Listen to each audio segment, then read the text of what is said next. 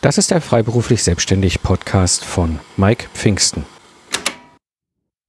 Eigentlich wollte ich über Judiths Nische und Dienstleistung reden, aber dann hat sie über den Practice Service Workshop und ihre Ergebnisse als Teilnehmerin berichtet.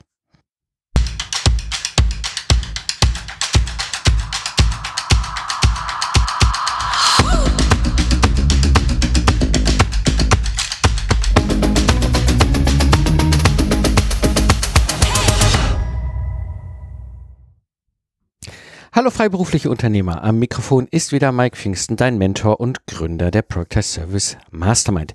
In der heutigen Episode sprechen wir darüber, wie kleine Dinge große Wirkung in deinem Geschäftsmodell haben können. Und so freut es mich hier einen ganz besonderen Gast im Podcast zu haben. Sie ist Expertin für Unternehmen, bei denen sich nach einer amerikanischen Übernahme alles ändert. Zunächst spezialisierte sie sich auf Monats-, Quartals- und Jahresabschlüsse nach US GAAP. Mehr und mehr aber kam Beratung und Mentoring dazu. Und so hat sie erfolgreich eine scheinbar kleine, aber doch sehr lukrative Nische besetzt. Ja, und so freue ich mich heute hier im Podcast begrüßen zu dürfen Judith Geis. Hallo Judith. Hallo Mike, ich freue mich dabei zu sein. Das äh, ist mir eine Freude und eine Ehre, weil Du hast nämlich hier im Podcast äh, oder wir wollen heute im Podcast etwa so ein bisschen auch deine Reise beleuchten als Freiberuflerin, wie der Weg so war von dem klassischen Zeit gegen Geld, freiberuflich mit einer Spezialisierung unterwegs zu sein, hin zu einem Productized Service. Und ähm, was auch so deine Erfahrungen sind, auch sowas so eine typische Stolperstellen. Aber wie kommt man dahin und was am Ende ist bei dir dann rausgekommen, damit die Hörerinnen und Hörer hier auch ähm, noch so ein paar richtig interessante Tipps und auch vielleicht die ein oder andere Idee mitbekommen, wo sie zukünftig auch bei dem ganzen Thema hingucken können oder was machen können. Ähm, ich würde erstmal einsteigen mit dem ganzen Thema. Wie ist so dein Weg in die Selbstständigkeit gewesen? Ja, erstmal Danke, dass ich ein bisschen hinter die Kulissen zeigen darf, weil ich finde immer gerade von als selbstständiger Freiberufler, dass es da ja von außen immer alles so toll aussieht ähm, und we die wenigen auch die Höhen und Tiefen äh, auch mal teilen. Von dem her freue ich mich, dass wir da heute näher einsteigen. Ja, wie bin ich äh, selbstständig geworden? Ich würde jetzt nicht sagen aus Zufall, aber es war ein Punkt erreicht in meiner Angestelltenkarriere, wo ich einfach gesagt habe, ich möchte nicht länger, dass jemand am Schreibtisch entscheidet, ob meine Position weiter gebraucht wird oder nicht. Hm. Es war nämlich äh, wieder einmal die Situation, dass jemand entschieden hatte, dass die Sachen konsolidiert werden und ähm, ja, dass man dann in Deutschland nicht mehr so viele Leute braucht. Und ähm, das hat so ein bisschen ja mein, mein Trotz geweckt. Insbesondere genau in diesem Sommer hatte ich einen Businessplan für einen Kollegen geschrieben äh, der Gründungszuschuss beantragt hat. Und dann sagt meine Freundin, du bist ja auch doof, wie man das ja manchmal von Freunden so hört. Schreibst für alle Welt einen Businessplan, aber wäre es jetzt nicht so langsam an der Zeit, dass du das selbst machst. Mhm. Ja, und dann habe ich mich noch so ein bisschen in der Findungsphase ähm, befunden und ähm, habe eine Weiterbildung gemacht. Und ja, jetzt kommt das, wie, wie es dann von außen aussieht. Und plötzlich war der Auftrag da und die Weiterbildung war nicht fertig. Also absolutes Luxusproblem mhm. sozusagen dann, mhm. aber natürlich zwischen der Entscheidung, die dann so im Oktober stattgefunden hat, bis ich dann gestartet habe, war der 1. Mai 2010. Mhm. Also schon eine Zeit dazwischen mit Höhen und Tiefen, wo man sagt, ja, will ich das jetzt wirklich machen? Bis hin dazu, dass an diesem Tag, als ich das erste Kundengespräch hatte, eigentlich ein Vorstellungsgespräch anstand. Okay. Und ich hatte aber erst das, Vorst äh, das Akquisegespräch beim Kunden und das dauerte irgendwie gefühlt fünf Minuten. Es war, glaube ich, auch so. Mhm. Ähm, und da habe ich zwei, drei Fragen beantwortet und dann stand die Person auf und sagt nur, ja, die Frau Geist kommt morgen um neun und ging raus. Das war der Geschäftsführer des Unternehmens, der auch so irgendwie so zwischen Tür und Angel in dieses Meeting kam. Und ja, was soll ich sagen? Am nächsten Morgen, neun Uhr, bin ich gestartet. Wahnsinn. Und wie man das so oft macht, was macht man in der Selbstständigkeit zuerst? Man macht das, was man irgendwie kennt aus der Angestelltenwelt. Das heißt, ich war dann Leiterin Finanzen, missglückte SAP-Implementierung. In meiner Welt so das Übliche, was so halt passiert, wenn halt vielleicht nicht die richtigen Leute an Bord sind, um sowas einzuführen. Und ja, jetzt bin ich seit zwölf Jahren unterwegs, aber auch auf diesem Weg der zwölf Jahre immer wieder, nenne ich es jetzt mal Neuorientierung. Ich habe von der Gründungsberaterin gelernt, dass es ganz normal ist, dass die Selbstständigen oder Freiberufler sich alle drei Jahre circa neu erfinden. Hm. Und die erste Neuerfindung war dann ähm, gegen 2013, weil ich gesagt habe, okay, irgendwas ist jetzt gerade Quatsch, weil wenn ich weiterhin das mache, was ich auch angestellt gemacht habe, warum bleibe ich dann selbstständig? Hm. Warum bin ich dann selbstständig und gehe nicht in die scheinbare sichere Festanstellung zurück? Und da kam dann ja die Spezialisierung, die du schon angesprochen hast. Ich habe damals auch wieder ein Coaching gemacht, weil ich gesagt habe, okay, der Bauchladen macht mich auf Dauer nicht glücklich und bringt mir ehrlicherweise auch nicht die Einnahmen oder die Umsätze, die ich haben wollte.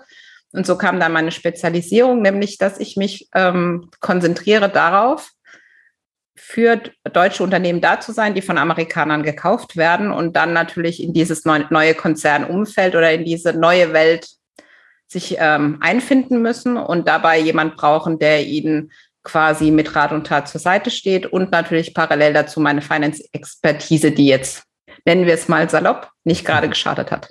Mhm. Mhm. Ähm, da würde ich gerne einsteigen, weil das finde ich total spannend, denn was du ja beschreibst, ist, ähm, ich sag mal, das, was viele von uns über die Anfangszeit durchmachen. Man macht sich selbstständig, ne, mit unserem Background, äh, Background dann freiberuflich selbstständig und ja, hab, war bei mir ja auch so 2005. Im Grunde habe ich gekündigt und habe erstmals Troubleshooter das alte Projekt zu Ende geführt, weil mein Ex-Arbeitgeber sagte, äh, du kannst jetzt nicht gehen, du musst erstmal so. Und habe dann das nächste Projekt bei einem anderen Kunden, war ich im Grunde in der gleichen Rolle. Ähm, was ich spannend finde bei dir, nach dieses nach drei Jahren sich selbst neu erfinden, Du hast dir ja da eine Nische ausgesucht, ja, deutsche Firmen, die von amerikanischen Unternehmen übernommen werden, mit deinem Background als, als, als Finanzexpertin. Das ist ja schon sehr spitz eigentlich, wenn man es von außen betrachtet. Schlummerte das schon so ein bisschen im Hintergrund oder wie bist du auf die Idee gekommen, dich so in so eine, ja doch offen, also ich weiß nicht, wie du es beurteilst, aber wenn ich es von außen gucke, denke ich schon krass, wie spitz positioniert diese Nische ist. Ähm, wie kam das? Ja, aus eigener Erfahrung. Also äh, ich war bei einem Arbeitgeber, den du auch kennst mhm. ähm, und auch beschäftigt warst. Und äh, die haben uns damals gekauft. Und zwar eigentlich, als ich noch gar nicht beim neuen Arbeitgeber war, sondern vier Wochen nach Vertragsunterzeichnung. Mhm. Ich habe dann anderthalb Jahre erleben dürfen, wie man es heute betrachtet eben nicht macht. Und für alle anderen war das schon ersichtlich, dass es in diese Richtung geht. Aber für mich in der Selbstständigkeit war erstmal, ich arbeite nicht mehr für amerikanische Mutterkonzerne.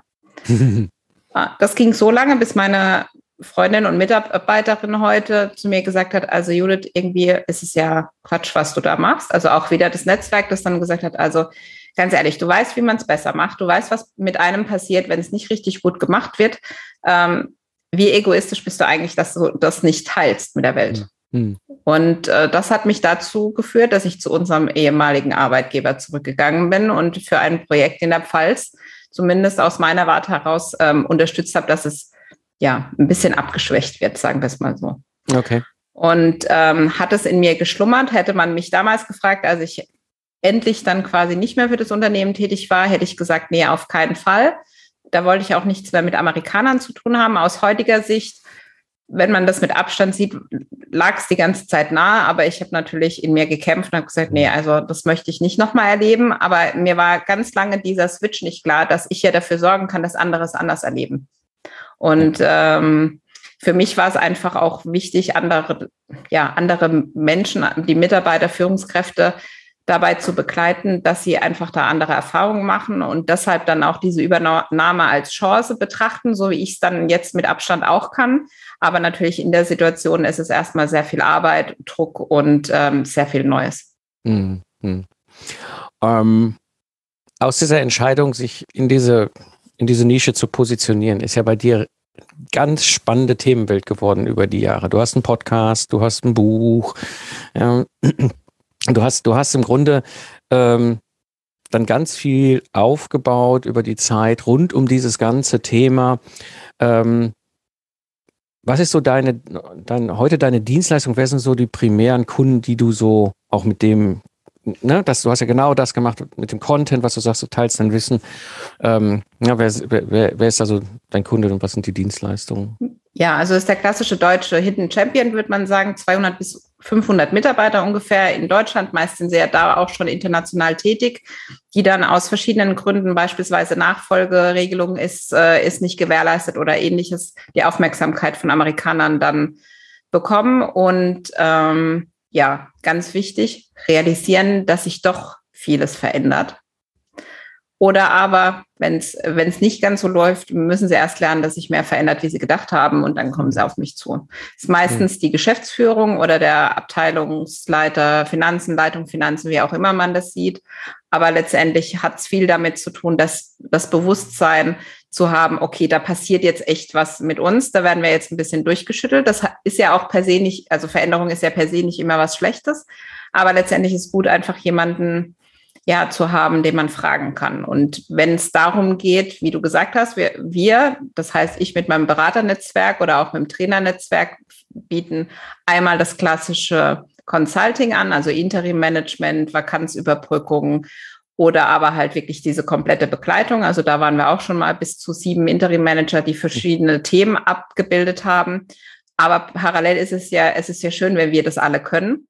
Aber wie bei deinen Kunden auch, gibt es ja manchmal der Moment, wo man sagt, ja, das ist ja super, aber ich kann ja nicht jedes Mal ähm, Judith rufen, sondern ähm, wie kriege ich das dann auch wirklich, dass meine Mitarbeiter das, das Wissen dann auch transferieren. Das heißt, wir machen natürlich Training on the Job. Das heißt, wir vermitteln unser Wissen weiter, aber ich sage jetzt mal, über 20 Jahre Erfahrung kriegst du nicht einfach mal in sechs Wochen gepackt. Das andere ist, dass es sehr oft an Trainingsmaßnahmen fehlt, weil ja, Training war nicht en vogue oder man musste halt in der, bei der alten Geschäftsführung vielleicht auch ja immer nach Trainings betteln und daraufhin kam eigentlich diese, das ganze Trainingskonzept dazu und ganz banale Dinge wie wirklich Excel oder ähnliches.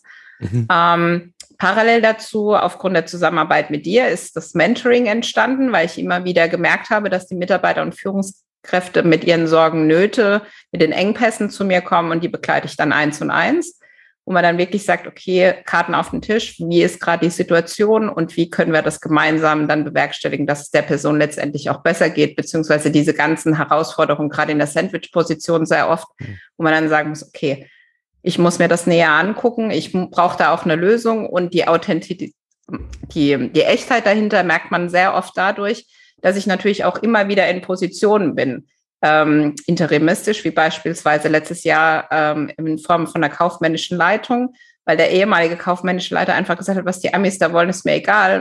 Mein Geld zahlt die deutsche Gesellschaft und hat die Amerikaner ignoriert. Kann man machen, ist halt nicht so eine gute Idee. Und da sind wir mhm. auch bei diesen scheinbar Amerikanern, die man kennt, gerade bei uns hier in der Region mit Mannheim und Heidelberg. Wir sind mit Amerikanern aufgewachsen. Für uns ist das ganz normal. Problem ist nur, dass nicht der Amerikaner den, ähm, ja, den wir im Geschäftsleben begegnen. Mhm. Und der wohnt auch nicht in Heidelberg oder, oder Mannheim. Und äh, da sind dann halt auf vielen Ebenen, ja, würde ich sagen, viele, viele Dinge, die sich da bewegen. Du sprachst ja auch den Podcast an und das Buch. Das ist letztendlich auch da wieder zu sagen, okay, ja, es ist ein Nischenthema, aber das Nischenthema ist nicht so, dass es wirklich wenig betrifft. Nämlich es sind 130 bis 140 Unternehmen im Jahr in Deutschland, die von Amerikanern gekauft werden. Es sind nicht immer die großen, weil von denen hört man ja in der Presse. Aber es sind halt die vielen kleinen, sage ich jetzt mal. Mhm. Und klein ist gar nicht despektierlich, sondern einfach, wo die Organisation auf solche Veränderungen nicht vorbereitet ist. Mhm. Und das finde ich so spannend, weil das ist wirklich in dem ersten Moment, wo du sagtest, dieses ist eine Nische, ja, oder man fühlt, denkt so, mein Gott, ja, wie viel Übernahmen. Und dann hast du aber da in der Nische wiederum ein super spannendes Feld, weil wenn man das mal überschlägt, von den 130, die da pro Jahr übernommen werden, brauchst du ja eine Handvoll, um das, was du beschrieben hast, als Geschäft im Jahr durchzubringen. Ähm, und damit bist du natürlich perfekt positioniert, weil du genau für diese Zielgruppe, ja, die suchen danach. So, oh Mann, jetzt sind wir von einem amerikanischen Unternehmen übernommen worden. Was gibt's denn da? Gibt's einen Podcast? Da gibt's ein Buch? Ja, und so kommen sie dann natürlich oder werden sich, du wirst sichtbar für diese Zielgruppe. Ähm, und dann breitet sich die Themenwelt aus. Und das ist sicherlich eine, eine spannende Themenwelt. Erstmal, wenn man guckt, was, was gibt es für verschiedene Probleme ja zu lösen. Ne? Das eine ist ja, wie du sagtest, mit dem Mentoring, da geht es ja dann eher um dieses kulturelle Change, alles, ne, da kommt eine Veränderung. Das ist ja nicht einfach nur eine Veränderung, jetzt irgendwie hat irgendeiner einen neuen Chef bekommen, sondern da kommt eine komplett unter Umständen neue Geschäftsmodell darunter und, und ne, wir sind jetzt nur noch Tochter vom Konzern und was es alles so an Veränderungen gibt, die ja dann eher auf der menschlichen Seite sich da niederschlägt. Und dann hast du etwas, und das fand ich immer wieder so spannend, weil du immer wieder auch diese Kombination gespielt hast äh, zwischen Mentoring in Richtung Change, in Verbindung aber, ja, ich sag mal, mit den Finanzen. Ja, es gibt halt eine Sache und da bist du extrem gut und extrem stark aufgestellt. Wir Deutschen, das kennen wir Freiberufler auch, wir haben halt unsere ganz normale monatliche Steuererklärung abzugeben, beziehungsweise die äh, Umsatzsteuervorerklärung. Ähm, und äh, das kann man selber machen, das kann man seinen Steuerberater machen, wie auch immer. Man, wir haben ja so, ja, ich sag mal, fünf Wochen plus Vorlauf auf den nächsten Monat, bis wir das hier alles abgeben müssen in Deutschland. Das ist, glaube ich, so der Punkt. Und da ist dein, dein, dein, ja, ich sag mal, Spezialisierung innerhalb dieser Nische doch mal so exzellent. Weil bei den Amerikanern ist das anders, richtig?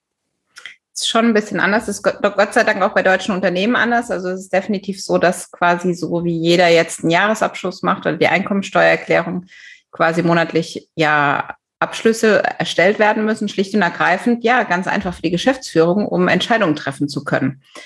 Und in Deutschland ist es so, dass es ja nicht selten Unternehmen gibt, die in deutscher, äh, rein deutscher Hand sind, wo die Buchhaltung dafür ja bis zum 20. oder 25. des Folgemonats Zeit hat ganz ehrlich, mit den Zahlen kannst du nur noch eins machen, nämlich in die Tonne kippen, weil die sind einfach alt. Also wenn wir uns jetzt an die letzten zwei Jahre denken, da war irgendwie die Nachricht von Mittag, abends schon falsch und äh, was sind dann drei oder vier Wochen zwischen den Dingen, die da passiert sind? Und wenn ich dann als Geschäftsführung dastehe und sage, ich muss jetzt Entscheidungen treffen, anhand von was mache ich das? Mhm. Ja, dann nehme ich meine Zahlen, äh, die ich natürlich aus der Buchhaltung bekomme, oder ich habe vielleicht auch einen Controller, der mir was aufbereitet.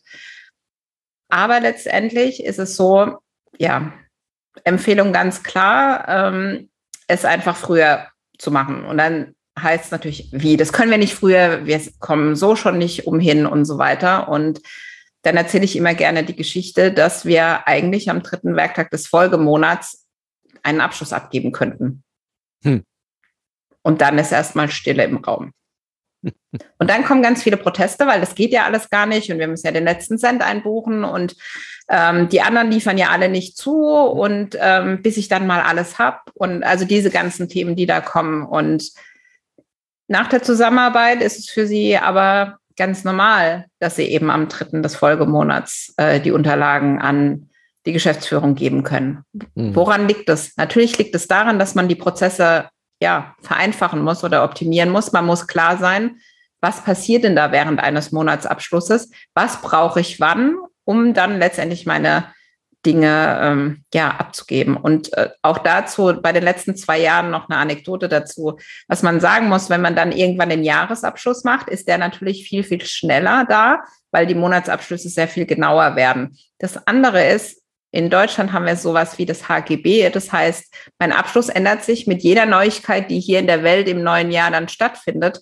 Und das war gerade in den letzten zwei Jahren nichts, was viel Spaß gemacht hat, weil viele Unterlagen immer wieder neu aufbereitet werden mussten. Einfach weil, wie betrifft uns der Ukraine-Krieg? Wie betrifft uns die, was weiß ich, vierte Welle von Corona und so weiter? Das heißt, es waren immense äh, Belastungen auf den Finanzabteilungen auch.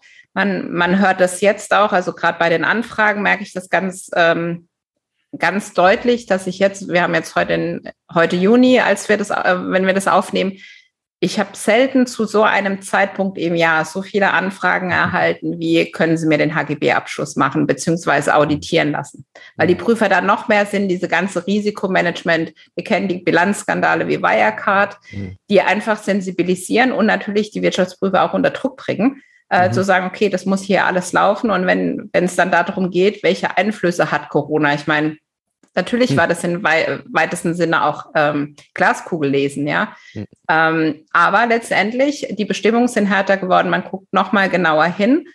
Und ja, wer dann, wie ich jetzt beim Kunden in diesem Jahr Ende Februar schon auditiert ist, der kann dann einen Haken dahinter machen, weil, wie wir alle wissen, kam ja nach Februar einiges, was hätte berücksichtigt werden müssen. Mhm. mhm. Genau. Genau. Und das ist, und das bringt mich so zu dem Punkt, äh, wo ich gerne noch mit dir weiter einsteigen würde. Jetzt bist du ja schon länger in der Product Service Mastermind und jetzt kam halt der Punkt auf, hör mal, ähm, kannst du mir da irgendwie eins und eins helfen? Ich will da weiterkommen. Ich will das Thema mal richtig fix haben, fixieren. Ich will das klar haben. Und als wir da so im Vorfeld drüber gesprochen haben, über diesen Product Service Workshop und die Idee, dass du zwei Tage hier vorbeikommst, ähm, war ja auch die große Frage, was aus diesem Ganzen könnte man denn als Idee rausnehmen? Ne? Du kennst ja diese, diese In-a-Day-Idee, also ist jetzt nicht In-a-Day, aber wir, wir sind ja immer ganz gerne ähm, immer sehr komplex mit unseren Dienstleistungen und was kann man da so rausschneiden, wo man alles wegnimmt und sagt, das ist der Kern, die Essenz, das ist vielleicht auch das Eingangstürchen, um dahinter die Welt beim Kunden aufzumachen. Ähm, und ähm, ja, und so warst du ja dann am Ende auch mit der Idee hier. Was ist da bei dir rausgekommen, als wir darüber gesprochen haben? Also vielleicht erstmal aus den Erfahrungswerten in der Product Service Mastermind. Es war immer, dass ich viel, wie du gesagt hast, viel zu groß gedacht habe. Ich habe dann gedacht, okay, dann warte ich auf das Buch oder mache ich basierend auf das Buch ein Begleitprogramm. Dann haben wir das Mentoring-Programm schon mal angeboten. Das heißt, es waren alles so große Sachen, also nichts, was man in a day machen könnte. Und natürlich bei allen anderen geht es ja, aber bei mir geht es nicht. Und ähm, wir haben dann lange hin und her überlegt, was wir auch machen können, was letztendlich, sage ich jetzt mal, in meiner Hand auch liegt. Also beispiels, beispielhaft ja immer dein Lastenheft in zwei Wochen, wo ich gesagt habe, okay, ich möchte Herr und Meister von dem ganzen Prozess bleiben, ähm, weil ich dann auch über meine Zeit souveräner verfügen kann. Und ähm, wie wir alle, wenn wir nicht so gestresst sind, sind wir alle auch viel produktiver und vor allem viel, viel besser. So, und ähm, es hat sich dann herauskristallisiert, dass ich neben dem Über äh, Übernahmeformel Mentoring oder auch SOX-Implementierung anzubieten, dass es viel, viel zu groß war. Das ist halt das Thema. Bei mir in der Nische bin ich, bin ich halt sehr generalistisch unterwegs und dann ging es darum, okay. Und ähm, wir haben dann, ich weiß gar nicht, ich glaube, beim aktuellen Kunden ging es dann gerade um Monatsabschluss und dann ging es darum, wie es ist, wenn Übergaben nicht da sind. Und letztendlich waren, war dann die Idee, okay, ähm, nach längerem Überlegen, ich glaube vor fünf Jahren oder so, wir hatten ja nachgeguckt, mhm. hatte ich mhm. eigentlich einen Productized Service verkauft. Ähm, äh, erstens hieß er nicht so und zweitens war er mir gar nicht bewusst. Und äh, da geht es jetzt letztendlich, ja, wer, ich glaube, als Arbeitstitel haben wir aktuell Monatsabschlusscheck, nämlich wie unterstütze ich quasi Unternehmen daran, das genauso zu machen. Also schneller an die Daten zu kommen, bessere, Qualita äh, bessere und qualitativ hochwertigere Daten zu bekommen und auch dabei, dass nicht heißt, oh, schon wieder Monatsabschluss und schon wieder liefert der nicht und so weiter. Also dieses ganze Thema, weil gerade bei diesen Unternehmen, sage ich jetzt mal 200 Mitarbeiter, das sind nicht 20 Leute, die einen Monatsabschluss machen, das sind meistens kleine Teams wenn dann eine krankheitsbedingt ausfällt oder im Urlaub, dann ist es ein Riesentrara, weil natürlich viel Last drauf liegt. Warum ist es so? Weil man sich einfach nicht richtig vorbereitet. Wie wir wissen, Vorbereitung ist das halbe Leben. Ähm, manchmal lebt man leider äh, in der anderen Hälfte und da wirklich zu sagen, okay, was können wir jetzt wirklich tun? Und ähm, ja, wie hatte Christine so schön gesagt, als wir bei dir waren, du hattest mir die richtige Frage gestellt. Ich habe den Productized Service in, keine Ahnung, zweieinhalb Minuten oder sowas äh, war er da. Ich weiß ja, was ich machen muss. Aber auch mir, die wirklich viel Prozessoptimierung und so macht, wirklich zu sagen, wie bei allen, wir brauchen einen Sparringspartner, der uns die richtigen Fragen stellt, dass wir auf die, ja, auf die banalsten Dinge kommen. Mhm. So banal ist das Thema natürlich nicht, aber es ist dann wirklich so, okay, was mache ich da immer? Und ich hatte die ganze Zeit natürlich das Glück, den anderen Kunden im Kopf zu haben. Das andere Problem bei dem anderen Kunden war natürlich, dass es noch Zeit gegen Geld war. Und da wollte ich heraus. Ähm, und das andere dabei ist, mh, hm, so wie ich das damals abgerechnet habe, weil, ja, wie sollen wir sagen, wir werden ja eigentlich, zumindest in dieser alten Welt, verkaufen wir unsere Zeit. Das Problem ist aber, wir verkaufen ja eigentlich unser Wissen. Warum kann ich das so schnell? Weil ich mhm. eben meine Erfahrung habe. Und da ging es dann letztendlich auch am zweiten Tag nochmal näher weiter. Okay, was ist eigentlich der Mehrwert und der Nutzen beim Kunden? Und das ganz klar mit Euros ausgedrückt. Und ähm, in unserem Fall, ohne jetzt genaue Zahlen zu nennen, kamen wir dann für dasselbe Angebot auf den vierfachen Preis. Mhm. Ähm, und letztendlich auch zu dem besonderen Klick im Kopf, weil das dann natürlich das andere Geschäft einmal nicht ganz ersetzen soll, aber auch wieder diese Möglichkeit, nämlich diesen Anspruch, diese Mission, ich will Menschenleben verändern, weiterhin mit mir, ja. mich weiterhin begleiten kann. Ja, ja. Und das war das, das, das fand ich ja das Spannende. Das habe ich ja auch in den zwei Tagen, wo du hier warst, mit den anderen dreien erlebt. Ähm, wir haben das ja bewusst so gemacht. Wir haben ja äh, vorne reduzieren fokussieren erstmal virtuell gemacht, so dass jeder für sich eine konkrete Idee in der Hand hat, mit dem ihr dann hier reinkommt und dann äh, quasi den ersten Workshop-Tag das systematisieren, was du äh, sagtest, dieses visualisier doch mal dein, dein Handwerk als Meisterin, ne? Ähm, und äh, im Tag drauf eben das ganze Thema, ne, was ist der richtige Preis, wie kann ich so, so, eine, so eine Preis, so kann ich ein Angebot machen, was, was halt auch den Wert dann zeigt. Ne? Und ähm, ich fand das so spannend aus meiner Warte zu sehen, ähm, wie ihr vier hier reingekommen seid an dem ersten Tag. Ihr hattet ja alle eine ganz konkrete Idee. Wir haben das ja alles gemeinsam ganz bewusst vorbereitet, dass jeder schon was ganz Konkretes in der Hand hat. Ähm, und in deinem Fall äh, und auch beim Kai war, und das ist das Spannende und das, das, das macht mir auch so wahnsinnig viel Spaß. Ich habe natürlich dann gesagt, so, okay, guck mal, so, ne, so systematisiert man, man kann das in diese eine oder diese andere Richtung, es gibt zwei Möglichkeiten anzufangen und, und, und, und, und, und. Ähm, und Christine und Florian verschwanden quasi an ihren Wänden und haben angefangen und dann stand der Kai und du da so, ja, wie geht denn das? Und dann habe ich, glaube ich, oder ich glaube, als erstes hat der Kai gefragt, ich komme hier nicht weiter. Und dann habe ich dem Kai, der hat ja nur einen Zettel in der Hand, also so war jetzt mein, meine Gedankenerinnerung also gefühlt, ähm, hatte er nur diesen einen Zettel in der Hand. Ich weiß gar nicht, wo ich hier anfangen soll. Und dann habe ich zwei, drei Zettel mit ihm aufgehangen. Und dann sagte er, ah, okay, ich habe es verstanden. In dem Moment drehte ich mich um und dann gucktest du mich an und sagtest so, wo soll ich denn hier anfangen? Und dann haben wir da bei dir angefangen zu überlegen, wie kann das denn aussehen und was können so Inhalte sein? Und vor allem, ähm, was ist drin, was ist draußen? Das war eine spannende Diskussion, die wir beiden, glaube ich, auch an dem Tag geführt haben. Und in dem Moment gucke ich, drehe ich mich dann um, also gefühlt nach einer Minute, wahrscheinlich war es länger, ne, aber drehe ich mich um und da hatte der Kai da schon so eine halbe Welt an Post-its aufgebaut. Und das war das, was ich so spannend finde. Es ist manchmal wirklich diese, diese eine kleine, dieser eine kleine Schritt, die eine kleine Frage, das Anstupsen, ähm, was manchmal genau dieses aufmacht. Und ähm, das fand ich so spannend bei deinem, du, du hast einen wirklich sehr fokussierten Productized Service, ähm, der aber, das ist, das ist nicht gewöhnlich, das finde ich bei deinem sehr, sehr wunderbar, der in sich selber schon einen Upseller eingebaut hat. Ja, das ist, das haben, ja, vielleicht 10 bis 20 Prozent der, der Productized Services, die ich in meinem ganzen Leben schon gesehen habe, haben das in irgendeiner Form. Aber bei dir ist das so natürlich eingebacken, weil du aufgrund dessen, was du da tust, mit diesem Monatsabschlusscheck, ne, was der Arbeitstitel momentan ist, du eben automatisch auf diese ganzen anderen Themen kommst, die da fehlen. Und dann kannst du halt direkt noch ein Upsell hinten dran bauen. Das ist schon wirklich genial, was du da gefunden hast. Ja, definitiv. Wir haben ja parallel noch einen zweiten gefunden, ähm, der, der auch gehen würde. Ähm, ich glaube, das ist für keine Überraschung momentan. Das Thema Mitarbeiter- oder Fachkräftemangel, das Thema, dass Mitarbeiter von heute auf morgen kündigen, zum nächsten Arbeitgeber gehen und so weiter. Und ähm, da stehen die Unternehmen wirklich da. Die haben dann einen Gesellschaftsbuchhalter, der weiß alles, der geht, man findet keinen neuen und das Wissen ist weg. Mhm. Ja, und da hatten mhm. wir jetzt nochmal das Thema, ähm, das hatte ich vor Jahren mal für einen Kunden entwickelt, als Nebenbei-Produkt.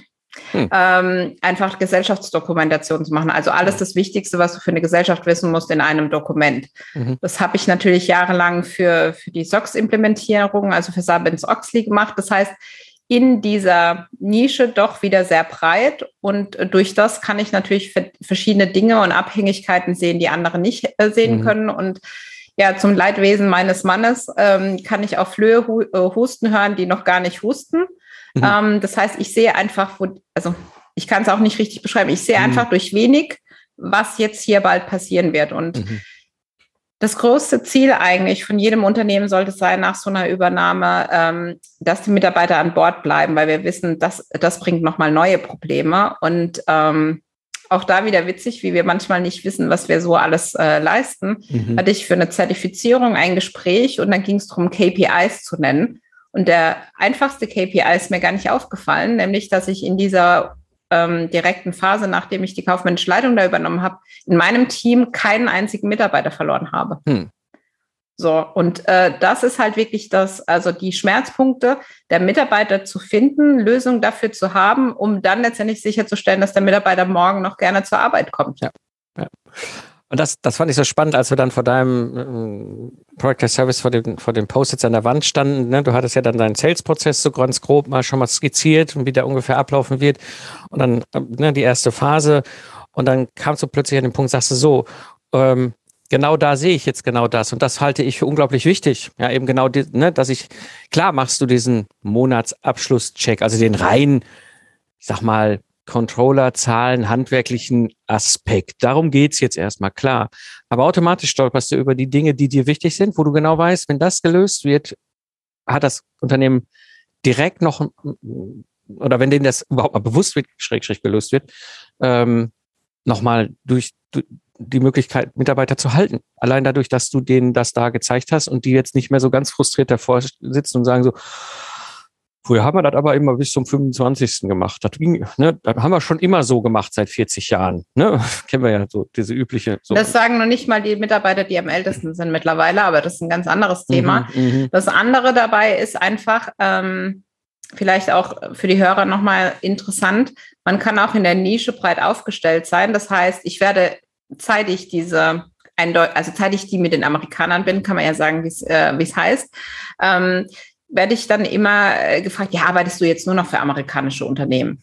Und vielleicht sollte man das mal deutlich sagen. Das ist Quatsch. Natürlich arbeite ich nicht nur für äh, deutsche Unternehmen, die von Amerikanern gekauft wurden, aber ich arbeite beispielsweise für deutsche Unternehmen, die sagen, ich habe eben keine Lust mehr, dass der Monatsabschluss erst am 25. fertig ist. Da muss jetzt prozessual was passieren und da, äh, da komme ich dann mit rein oder mhm. Prozessoptimierung etc. Mhm. Und ich glaube, dass, dass jeder, der zuhört, so etwas auch hat ich habe lange, wie gesagt, ich habe länger gebraucht. Ich habe natürlich das Buch geschrieben, den Podcast gewonnen und so weiter. War vielleicht nicht das, das äh, Schlauste, alles parallel zu machen. Aber da war wirklich drin, okay, wo ist jetzt meine Essenz? Und auch da wieder, ich kann dann ja trotzdem alles andere machen, was ich will. Ja. Und das war mir wirklich wichtig, weil viele sich gerade positionieren, was ich nehme jetzt mal mein, mein grausigstes Thema, Anlagebuchhaltung. Ja? die, die machen dann ihr Leben lang nur Anlagebuchhaltung. Ich denke, ach, dafür habe ich mich nicht selbstständig gemacht. Ich will mhm. Neues. Mhm. Und das ist ja wie beim Productized Service auch, dass dann die Stimmen kommen, ja, ich, ich möchte halt auch mal was anderes machen.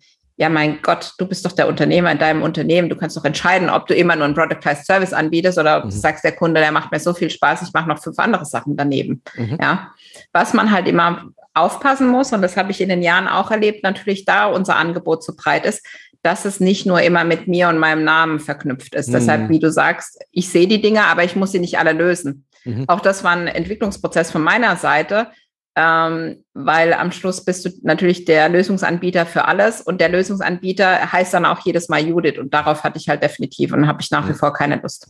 Ja, ja. Ich glaube, das ist ein ganz wichtiger Aspekt, ähm, zum einen zu sagen, okay, ne, noch ein Lastenheft, noch ein Lastenheft, noch ein Lastenheft, wie es bei mir früher im Ingenieurbüro war, da hätte ich jetzt auch keine Lust. Und ich habe mir ja genauso wie du dieses, dieses Mentoring, dieses virtuelle Mentoring im Systems Engineering, also in meinem fachlichen Beritt daneben gestellt, aber eben auch als Product Service. Und so hatte ich eben für diese beiden Male gleichen Zielgruppe, Maschinenbau Mittelständler, zwei unterschiedliche Dienstleistungen. Ähm, die jetzt nicht den Aspekt hatten, den du hast. Das finde ich bei dir halt so charmant. Du kannst dieses Stacken, ne? du kannst dieses aufeinander aufbauende machen. Das konnte ich nicht. Ich habe entweder das eine oder das andere, aber es gab jetzt in dem Sinne nicht. Ich habe ein Lastenheft erstellt und dann kommen die um die Ecke und wollen ein Jahresmentoring bei mir buchen. Äh, das, das dockte nicht an, aber das kann man durchaus sehr gestalten und dann kannst du ganz bewusst auch diesen Schritt gehen und zu sagen, okay, ich habe jetzt meine ein, zwei, drei Productized Services, die ich für diese Zielgruppe habe dann hast du einen ganz wichtigen Aspekt angesprochen, der zweite Tag, ne, wo wir das ganze Thema Preisstrategie, Preisbildung, wie argumentieren wir den Preis, wie leiten wir den rational überhaupt ab, gemeinsam durchgegangen sind. Und ähm, dieses ganz, also, ne, also bei dir war es jetzt natürlich sehr spannend, ne, dass du viermal, also dass du das äh, du kamst, dein Wertbeitrag war viermal so viel wie du vor fünf Jahren damals als ähm, Preis angesetzt hast und der war schon nicht niedrig. Also wir reden jetzt nicht über irgendwie so 500 Geld oder sowas, was in deinem Angebot stand, sondern deutlichst woanders. Aber ähm, das dann zu machen und dann hast du die Möglichkeit zu sagen, komm, dann, wenn, wenn wir in dem Bereich sind, ja, dann verkaufe ich vielleicht zwei, drei von Project Service A mit dem Preis. Da weiß ich genau, okay, das macht mir Spaß, da habe ich dann auch einen gewissen Türöffner vielleicht auch oder kann diese ganzen Upsells machen und all diese ganzen Dinge. Aber parallel kann ich dann, was du auch sagtest, dieses Mentoring-Thema gleich mit, mit anbieten und zu sagen, okay, also mal ab, unabhängig von jetzt dem rein, rein finanztechnischen, ja, macht es Sinn, dass ihr eure Mitarbeiter behaltet. Ja, und das macht Sinn, dass ihr ein, na, in dem Thema Prozesse und Optimierung auf jeden Fall, klar, aber auch dieses, ich sag mal, was wir immer gerne so die softe Thema nennen, was unglaublich entscheidend ist für den Geschäftserfolg, gleich als Product Service daneben stellst und die Kunden begleiten kannst. Und so hast du eben diese wunderbare Abwechslung, von der du auch gesprochen hast. Und noch viel besser, das, das muss ich ja dann gar nicht anbieten. Genau. Also das kann dann übers Netzwerk passieren. Ähm, Gerade vor unserem Gespräch hat äh, einer der Englischtrainerinnen sich zurückgemeldet, die äh, für meinen äh, ehemaligen Kunden noch tätig ist. Und die hat dann auch natürlich gemeinsam mit mir abgestimmt, okay, ich habe jetzt drei Monate die bekleidet, ich habe jetzt Folgendes festgestellt, äh, wir passen das ganze Ding an, wir machen jetzt in dem Fall, was ich ihr schon gesagt habe, als sie begonnen hat, aber wo sie dann auch ein, zwei Schritte noch gebraucht hat, sie bietet jetzt auf Ende des Jahres an, damit sie danach wieder ein Jahresprogramm verkaufen kann. Hm. Und das sind halt so Sachen, wo ich einfach sage, dieser Austausch auch mit anderen Selbstständigen, wo man dann auch sieht, wie die sich entwickeln, hm. ähm, ist natürlich super. Und das andere ist, ja, für mein, meine, meine große Mission oder Vision, wirklich Leben zu verändern. Ja. Ob da nur der Monatsabschlusscheck reicht, wage ich jetzt mal zu bezweifeln. Hm. Aber es ist wirklich so, wie du sagst, ich sehe einfach sehr viele Dinge, ja. weil ich ja, weil ich durch die Erfahrung, durch die Projekte, die Teams, die ich geleitet habe und so weiter, meine eigene Erfahrung, die man nicht vergessen darf. Also ich weiß, wie sich's anfühlt, wenn man plötzlich erfährt, oh, man ist jetzt leider nicht mehr dabei. Mhm. Äh, man, es wurde nicht so deutlich gesagt, aber ich kenne genau diese Sachen und Sorgen und Nöte und das macht halt dann auch letztendlich authentisch am Ende. Mhm. Und äh, die Menschen vertrauen einem. Und äh, manchmal bin ich äh, erstaunt, wie schnell das geht. Ich weiß nicht, ob ich das damals gemacht hätte als Angestellter. Mhm. Aber letztendlich wie ist es denn? Irgendwann ist Familie, Freunde, die sind dann so genervt von dem Thema. Ähm, und äh, dann ist es natürlich dankbare Möglichkeit. Und letztendlich, ja, ich denke, das haben wir durch die letzten zwei Jahre noch mehr gemerkt. Es, es gibt halt noch ein bisschen was anderes außer Arbeiten. Und nein, ich sage damit nicht, dass es keine Überstunden nach einer Übernahme gibt oder dass es nicht hart wird. Aber rückwirkend betrachtet kann man äh, diese Zeit einfacher machen, einfacher gestalten und sich unterstützen lassen so wie ich es jetzt mit dir gemacht habe, zu sagen, okay, ich habe jetzt die Jahre, ich habe meine Vorstellung, aber lass uns das jetzt mal richtig, mal mit zwei Tagen Zeit mal richtig aufzubauen. Ich weiß jetzt, wie ich weitergehen kann und jetzt kann ich aktiv entscheiden. Ich finde immer so schwierig, wenn für mich entschieden wird. Ähm, und das ist für viele Führungskräfte auch in der Situation, die denken, okay, der Druck kommt von oben, der Druck kommt von USA, meine Mitarbeiter nerven mich, äh, weil sie, weil sie Erwartungen haben, ich kann das alles gar nicht mehr erfüllen. Mein Tag hat auch nur 24 Stunden. Und da, wenn man da mit wenigen Dingen dazu ja, helfen kann, ähm, dass es für jemanden leichter wird, ja, warum nicht? Aber auch da, Unterstützung, wie jetzt auch bei dir, dann wirklich zu sagen, okay, jetzt bin ich so lange dabei, habe irgendwie kein Ergebnis, was natürlich auch nicht stimmt. Das ist ja immer die eigene Wahrnehmung. Mhm. Das Mentoring-Programm gibt's ja. Aber es ist einfach so, wenn man sagt, okay, jetzt, jetzt brauche ich nochmal so ja, das kleinere, scheinbar kleinere, was aber trotzdem Wirkung zeigt. Und das war halt für mich, glaube in Kombi nochmal das. Und mhm. ich wollte auch was machen, wo ich flexibel bleibe in dem, was ich tue. Mhm. Weil, wie, wie, du sagst, mit dem Lastenheft, in meinem Zweifel ist, ich, ich würde jetzt mal unterstellen, du hast dir da mal eine andere Branche gesucht oder mhm. also Branche im Sinne von einem anderen Anbieter von irgendwas, ja, äh, wo du dann sagst, okay, da, das ist das, was mich reizt. Und auch mhm. da hatte ich gestern wieder so ein Erlebnis, da habe ich eine Anfrage bekommen, auch für einen Kunden, und ähm, das Projekt hieß dann ABC und ähm, ich hatte aber auf der Homepage was anderes gefunden, was mir viel besser gefällt, wo ich auch viel besser passe. Mhm. Und äh, dann hieß es, okay, dann stelle ich da mal den Kontakt her. Mhm. Und ich mhm. dann sage, okay, wunderbar. Und mhm. so findet halt jeder seinen Weg. Ja. Aber den Bauchladen zu verlassen, das ist mhm. der erste Schritt. Für viele sicherlich auch schwer. Ich meine, du bist den Weg gegangen, ich bin den Weg gegangen. Viele aus der Product Test Service Mastermind sind die gegangen ist es immer leicht, hat man nicht Zweifel, natürlich hat man die, aber da letztendlich dann mit dir als Mentor an der Seite, wo man sagt, okay, ähm, Butter bei die Fische oder auch beim, äh, bei den Camps, wo man sich dann mit den anderen austauschen kann, bei den virtuellen Stammtischen, wo man dann einfach sagen kann, okay, mal ganz offen. Ich meine, wir haben auch einige Situationen gehabt, wo dann jemand mal gesagt hat, also ganz ehrlich, das ist ja toll, was ihr hier jetzt alles macht, aber unterm Strich muss meine Rechnung im nächsten Monat bezahlen. Da hilft mir das jetzt erstmal nicht. Aber letztendlich hilft es, indem man dann Stück für Stück dann vorangeht mhm. und äh, letztendlich, ja, einfach über mehr ja, Freiheit dann verfügt. Und das ist ein Mind-Change. Und was ich da immer merke, ist, dass in meinem Kollegenkreis wird es enger, mich mit denen auszutauschen, weil sie diesen Nutzengedanken, den ich schon immer dahinter habe, nicht verstehen. Mhm. Ja, aber ich muss doch jetzt noch mehr. Und dann habe ich gesagt, ja, aber ich, ich brauche das für mich selbst, einen Nutzen zu generieren und keine Zeit abzusitzen. Ja, ja.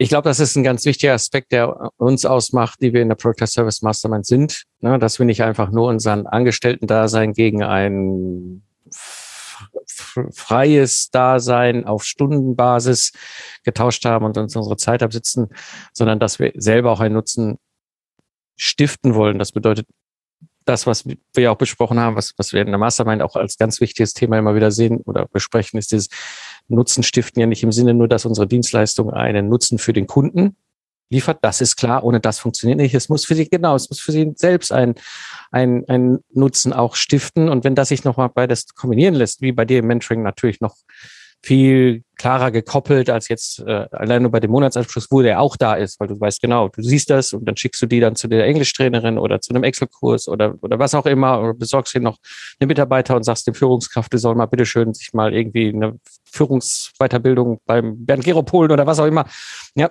wo, wo du halt weißt, dass du deinen Nutzen stiftest, der dich wiederum erfüllt. Und, und damit mhm. hast du eine wunderschöne Kombination am Ende geschaffen. Das, da bin ich völlig bei dir.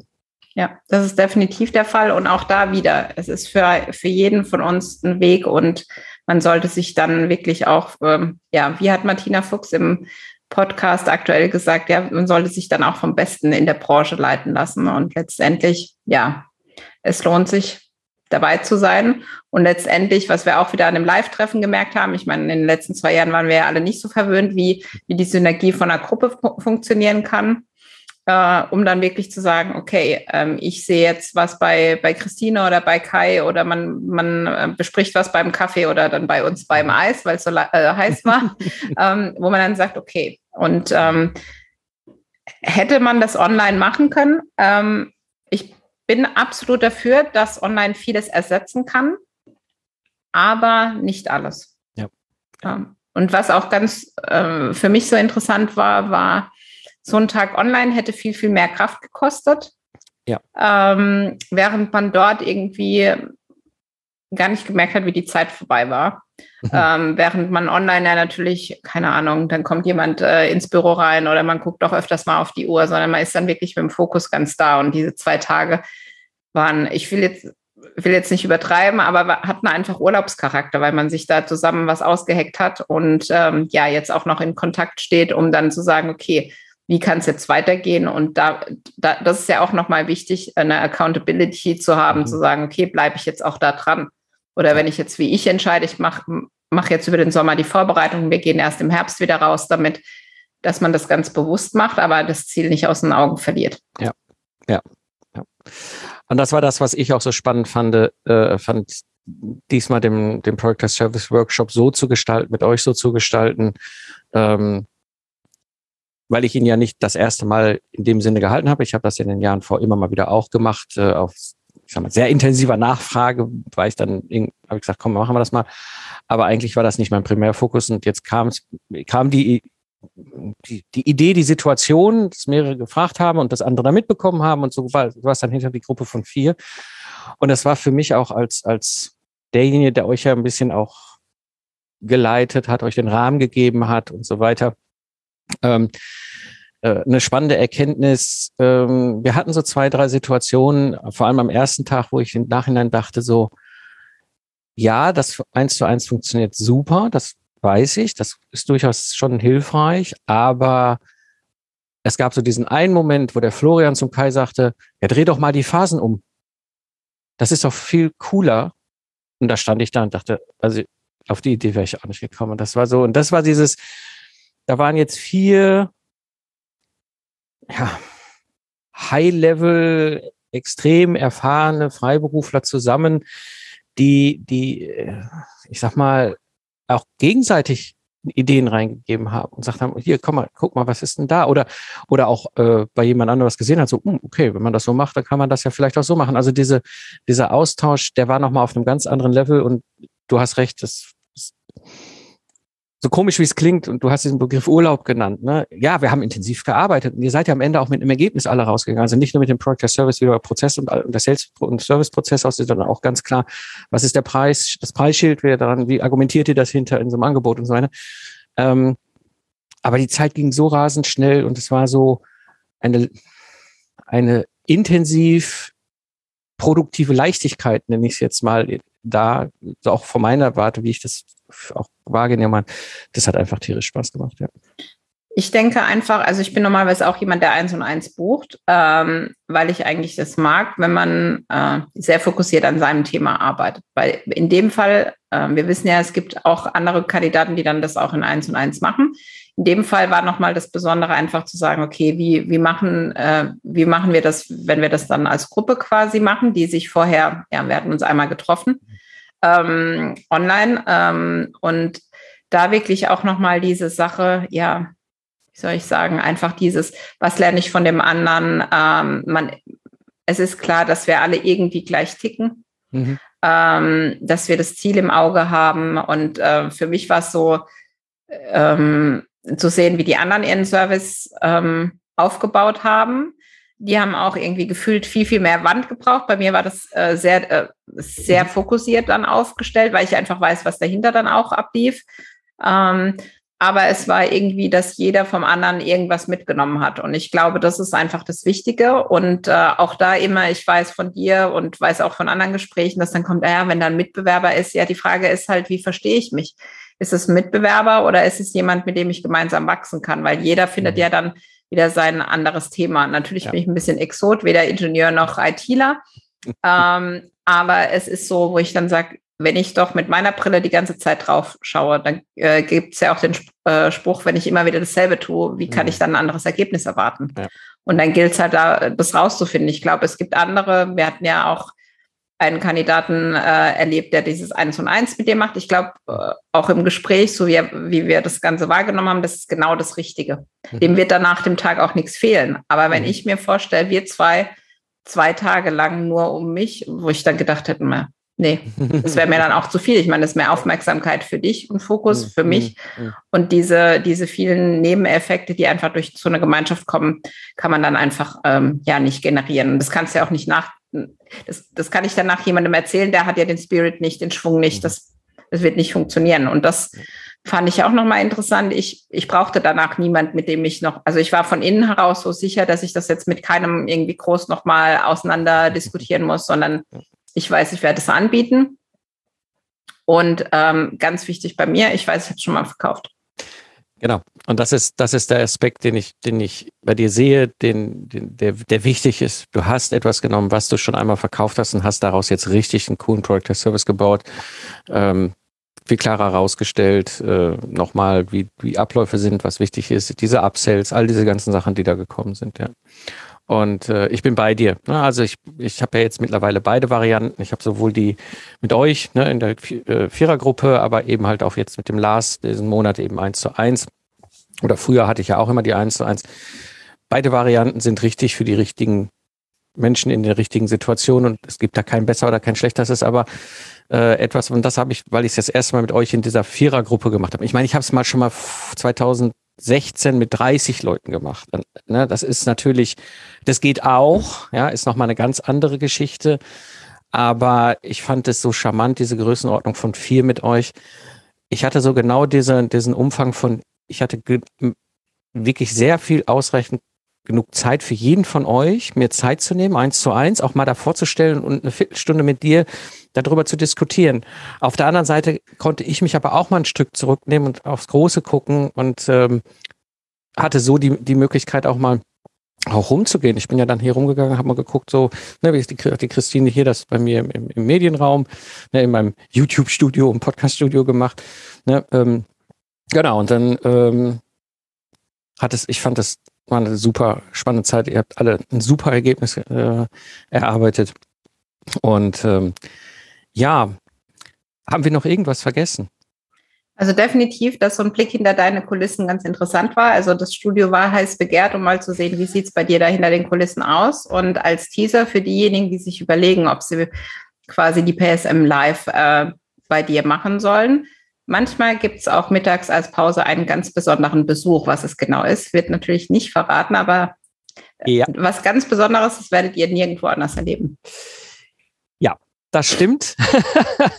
stimmt, das hatte ich ja gar nicht auf dem Radar. Den zweiten Tag, da hatten wir hier noch einen Gast aus meinem Büro, der mitgekommen ist zum Mittagessen. Ja. Richtig, genau. Und das ist nochmal ein ganz. Den habe ich noch nicht mal gemeint. Ach so. Ja. Ach so. Hast du noch was anderes? Du gemeint? hast uns doch noch was gezeigt, die eine Pause. Ach so, ach so, ja, ja stimmt, jetzt weiß ich genau. Genau, wir haben einen kleinen Spaziergang gemacht, einmal hier ums Karree herum und ich habe euch äh, etwas gezeigt, ähm, genau. wo man was es so nicht so oft gibt. Nein, wo man so oft nicht es nicht so oft sieht und schon gar nicht mal draufklettern kann und genau. genau genau ja stimmt, das ist natürlich auch möglich. Haha, du hast recht, Judith. Wunderbar. Ähm, an dieser Stelle vielen Dank. Äh, und ich würde einfach noch mal ganz kurz sagen, wo finden wir dich im Netz?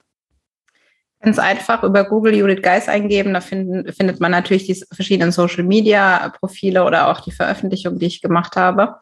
Und ja, das Angebot, was ich bei jedem Interview mache, gerne kontaktieren bei Fragen. Ähm, wenn jemand einfach mal wissen, ist, wissen will, wie ist die PSM, wie ist die Zusammenarbeit mit Mike? Das Angebot gebe ich immer, wenn ich mit jemandem gearbeitet habe, dass sich natürlich Interessenten gerne an mich wenden können. Zum Teil machen ähm, machen das ja auch Bewerber, die äh, zu dir gehen wollen. Äh, da nur die Empfehlung, macht das vielleicht nicht bei allen, die dann in der Gruppe sind, weil das ist dann irgendwie das hatten wir ja auch schon, dass irgendwie plötzlich die ganze PSM gefühlt ähm, angeschrieben wurde. Mhm. Aber wer sich gerade interessiert für, die, äh, für das Thema PSM, für die Zusammenarbeit, gerne melden. Dankeschön, Judith. Und ähm, ich verlinke das einfach in den Show Notes. Ähm, ne? Und dann, wenn ihr Fragen habt, die Judith hat das Angebot äh, euch freigestellt. Ihr könnt ihr jederzeit fragen, ob es um den Workshop geht. Das ist ja das, was wir jetzt, wir jetzt gemacht haben, gerade vor kurzem, oder die PSM, wo du ja schon länger dabei bist. Wunderbar. Ja, an dieser Stelle, Judith, es war mir eine Freude und eine Ehre und äh, ein ganz toller Moment, dass du hier im Podcast warst. Dankeschön. Ich danke dir und Grüße an die Hörer. Wenn du Interesse hast an dem Project Service Workshop, dann schick mir einfach eine E-Mail. Und wenn du jemanden kennst, für den der Workshop einen interessanten und hilfreichen Input darstellt, würde ich mich natürlich freuen, wenn du ihn weiterempfiehlst. Das war die heutige Episode im Freiberuflich Selbstständig Podcast. Ich bin Mike Pfingsten und danke dir fürs Zuhören. Lach viel und hab viel Spaß, was auch immer du gerade machst. Und so sage ich Tschüss und bis zum nächsten Mal.